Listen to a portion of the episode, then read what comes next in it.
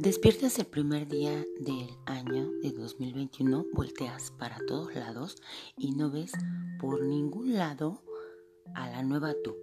Esa nueva tú que iba a aparecer el día de hoy, súper empoderada, súper power, con el autoestima hasta arriba y sintiéndose la más chingona del mundo. No. Ya buscaste debajo de tus sábanas, ya buscaste debajo de tu cama, ya buscaste dentro de tu closet y esa nueva tú, tan súper poderosa, no aparece por ningún lado. Vas al espejo y al contrario lo que ves es una mujer deprimida, ojerosa, con los cachetes colgando y toda despeinada. ¿Te deprimes? No. Te ponen las pilas.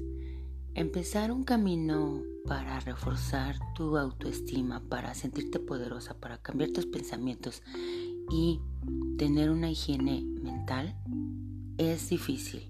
No es magia que puedas hacer de un día para el otro, no es magia que puedas empezar con un ritual y terminando el ritual pues tú ya eres la superpoderosa, no.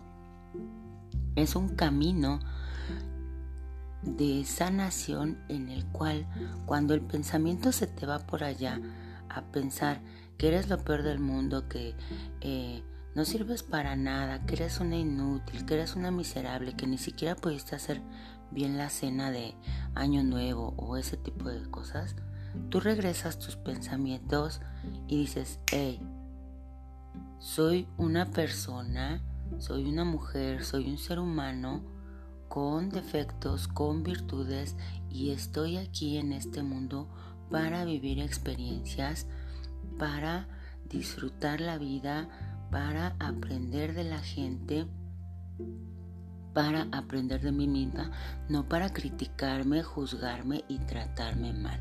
Lo que no me haya salido como yo quiero, bueno, pues ya no salió. Ahora sí que como dicen, eh, pues ya será la próxima vez. Lo que tienes que hacer es soltar, dejar de quererlo controlar todo porque el querer controlarlo todo muchas veces es una de las causas de tener una autoestima o un espíritu ahí todo bajoneado. ¿Por qué? Porque cuando quieres controlar eh, todo y, y, obviamente a veces no podemos porque se nos escapan cosas de las manos, es cuando podemos sentirnos vulnerables. Imagínate que te tocaba hacer la cena de Año Nuevo y se te quemó el pavo o no llevaste el vino o no estuvieron todos los ingredientes a tiempo. Ok, no pasa nada. No pasa nada porque porque son experiencias que vas viviendo. Si, si el puré de papa te salió salado, no pasa nada, son experiencias y la próxima vez te saldrá mejor, la próxima vez lo harás mejor. Ok, a lo mejor este, no hay una próxima vez porque tú dices debut y despedida, ¿verdad?